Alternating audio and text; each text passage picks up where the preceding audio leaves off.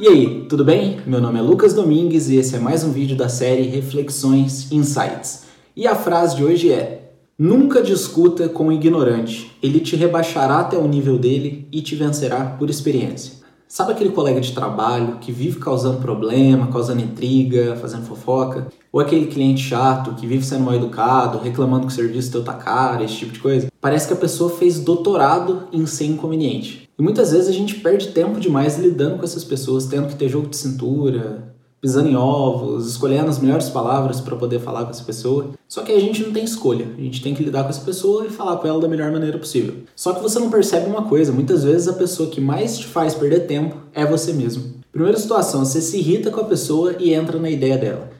É aí onde você tem que descer no nível dela para poder discutir com ela. Aí você perde, por quê? Porque esse é o território dela. Ela já está acostumada a ser cínica, já está acostumada a ser infantil, já está acostumada com todo esse ambiente de briga, de discussão, esse tipo de coisa. E você, coitadinho, é inexperiente nesse assunto. Essa pessoa já tem preparo para levar longas discussões e tudo que você quer é resolver o problema e ficar em paz. Então essa pessoa está disposta a passar o dia inteiro discutindo com você, entendeu? Então assim, se você não tem condição de cortar esse laço, se você é obrigado a lidar com essa pessoa, muda teu comportamento, muda aquilo que está no teu controle.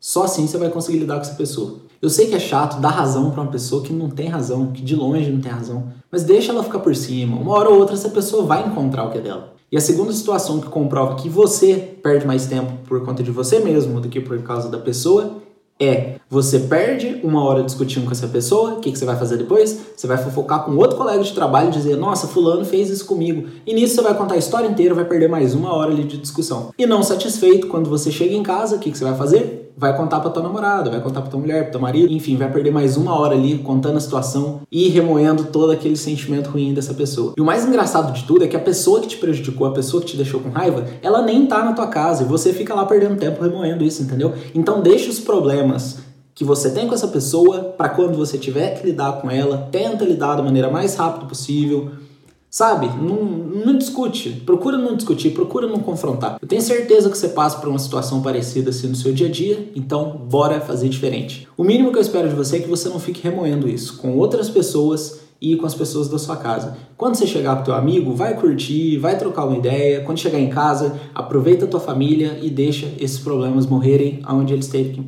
onde eles têm que morrer, beleza? Se você curtiu esse vídeo, se te ajudou de alguma forma, está assistindo pelo YouTube, se inscreve no canal, deixa seu joinha. E se você está assistindo pelo Instagram ou pelo GTV, deixa o seu curtir, compartilhe aí nos stories para que possa ajudar outras pessoas aí na sua vida. Beleza? Tamo junto, forte abraço e até o próximo vídeo.